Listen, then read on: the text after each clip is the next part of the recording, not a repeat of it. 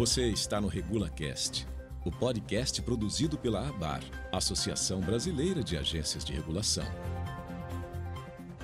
Olá, meu nome é Erika Yanuki e você está ouvindo o quarto episódio do RegulaCast. O assunto de hoje é 20 recomendações regulatórias diante da pandemia. A gravação desse programa está sendo feita online, atendendo às orientações de isolamento social da Organização Mundial da Saúde, OMS, para prevenção e combate ao coronavírus.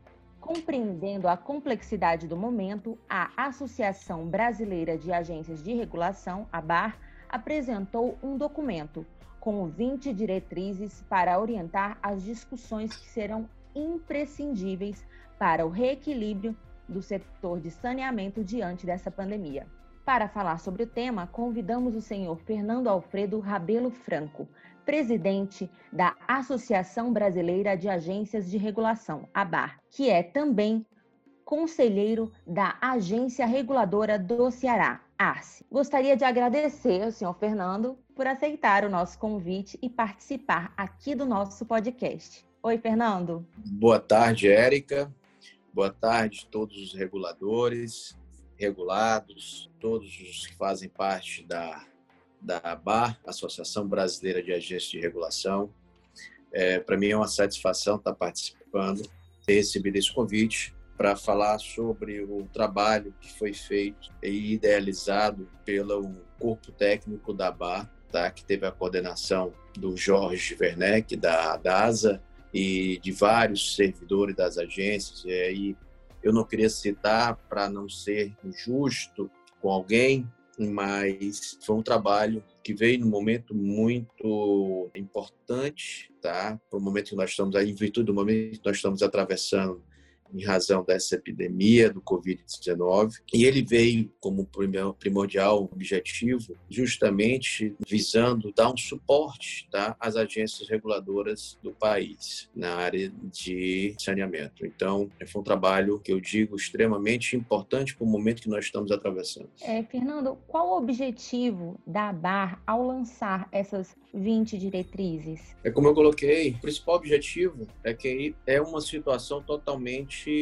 nunca vivenciada. Só se viu isso 100 anos atrás, nunca, então essa nova geração nunca teve, nós nunca atravessamos uma situação tão crítica como essa que nós estamos atravessando. É uma situação é, mundial que tem um, um reflexo é, econômico brutal, tá? E consequentemente isso tem refletido muito sobre os aqueles serviços que nós chamamos são serviços essenciais e aí o, que é o tema da, da dessa diretriz, o de saneamento. E talvez os serviços, que é o de saneamento, os serviços de saneamento, eles, de todos, é o que mais tem é, impacto tá? na, na gravidade de transmissão do, do vírus, porque a gente sabe que saneamento ele está atrelado diretamente a uma questão de saúde, saúde pública. Então, essa, o, o objetivo primordial foi que a gente pudesse, através dessas diretrizes, auxiliar as agências reguladoras nesse momento crítico que nós estamos atravessando, dentro do contexto de como a regulação deve se comportar mediante a, os prestadores de serviços, os usuários o poder concedente no que tange a questão do saneamento público. Você pode citar algumas dessas diretrizes, as mais comuns que foram apresentadas nesse documento, Fernando? Ah, as 20 diretrizes, na verdade, elas foram divididas tá, em três tópicos, vamos assim colocar.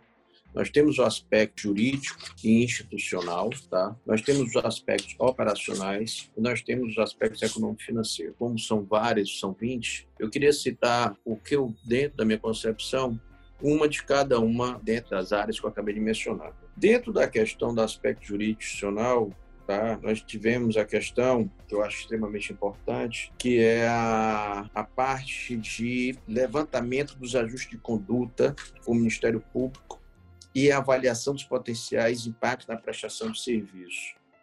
Nós temos também outro, dentro dessa área também da parte jurídica, a questão das áreas vulneráveis de assentamentos irregulares, também que nós chamamos que são a população vulnerável, que também é outra situação que é, chama bastante atenção.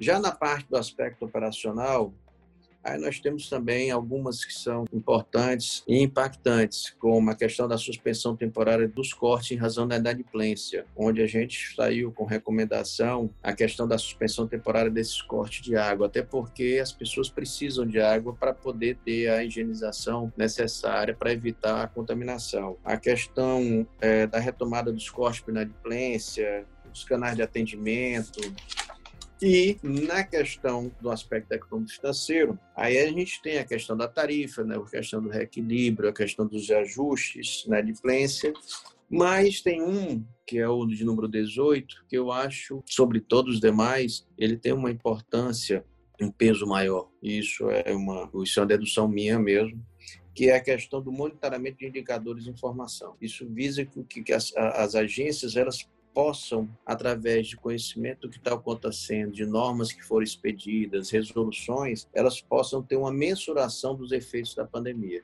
E em cima dessa mensuração é que ela vai poder calibrar as medidas que ela vai tomar com relação ao contrato, às tarifas, com relação ao corte, inadimplência. Quer dizer, ela precisa ter, de uma forma muito precisa, essa mensuração.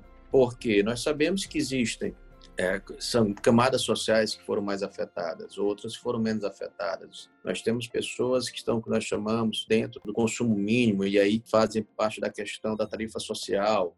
Então, sobre esse pessoal, a gente tem que ter olhar, um olhar diferenciado. A gente também tem que ver que já, por exemplo, pessoas existem setores que foram drasticamente afetados, como o do turismo, é, o setor de entretenimento, como também nós tivemos outros setores que não foram tão afetados economicamente falando. Então, é esse que eu acho que uh, o papel da agência reguladora, ela tem que calibrar muito bem as medidas que ela vai tomar de emergenciais, mas também tomando um cuidado para que essas medidas elas sejam tomadas de acordo com, com potencial de gravidade enfrentado cada usuário. É sendo, analisando o cenário de cada, de cada região, né? de cada local, de cada agência, né? tem que verificar, monitorar e ter de informação para as ações que vão ser tomadas, né, Fernando? É, isso é, é fundamental. Nós não podemos, eu até numa, nós fizemos um webinar e eu mencionei isso ah, o próprio governo federal ele tem tomado atitudes, mas as, é, tem saído com alguns tipos de, de, de, planos de ajuda de forma setorial. O que quer dizer isso? Ele está analisando quais são os setores que foram mais impactados. Ele não está dando isso de uma forma generalizada. Um funcionário público, aqui no caso do meu estado, ele não teve redução salarial ao meu ver, o funcionário público, então ele não tem o porquê de haver uma suspensão de cobrança da tarifa de água e esgoto, ao passo de que aquele que está desempregado ou está dentro do que nós chamamos da faixa social, sim, esse é um caso a pensar em você dar uma, um fôlego para que ele possa, uma dilatação de prazo ou suspensão, para que ele possa vir a pagar de forma parcelada lá na frente. Cada caso ele tem suas peculiaridades e isso é, que eu tenho alertado para que as decisões elas sejam tomadas respeitando a gravidade de forma específica, não generalizada. Até porque nós não podemos esquecer que tem por detrás a empresa, sejam públicas, sejam privadas, prestadores de serviços, que elas precisam é, manter uma saúde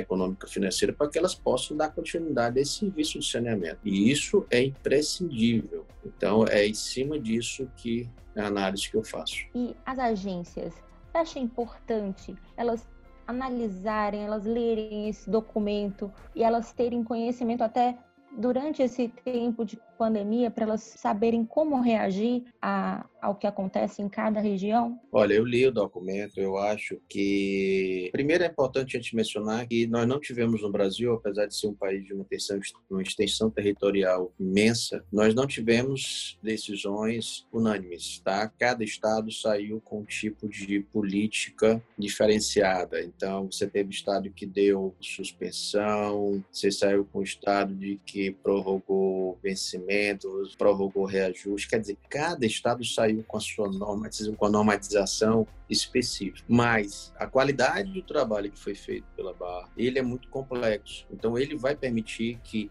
dentro de todos esses cenários que eu acabei de falar, que não foi um cenário único, as agências possam ter um guia de como proceder nesse momento tão difícil. Eu quero agradecer ao presidente da ABAR, Fernando Franco, por sua participação nessa edição sobre 20 recomendações regulatórias diante da pandemia. Vocês podem acessar a biblioteca do site da ABAR para ler esse documento na íntegra. Fernando, muito obrigada. Pode Eu é que agradeço tá, a oportunidade, através desse canal de a gente estar tá é, se aproximando é, do, dos reguladores. Na verdade, para mim é uma imensa satisfação. Queria também aproveitar a oportunidade para cumprimentar todos aqueles que trabalharam nessas 20 diretrizes pelo excelente trabalho que foi feito. E a regulação brasileira, mais uma vez, ela mostra o quanto ela é capaz, o quanto ela é eficiente. Com esse trabalho, eu tenho plena convicção de que nós estamos ofertando aí às agências reguladoras uma grande ferramenta que irá auxiliar nesse momento tão difícil que nós estamos atravessando. E eu desejo a todos bom trabalho e que nós possamos continuar prestando bom serviço a toda a sociedade. Esse foi o quarto episódio do RegulaCast. Até o próximo programa. Você ouviu o RegulaCast. Fique por dentro de tudo o que acontece nas atividades econômicas reguladas e acompanhe as ações desenvolvidas pela Associação Brasileira de Agências de Regulação em nosso site www.abar.org.br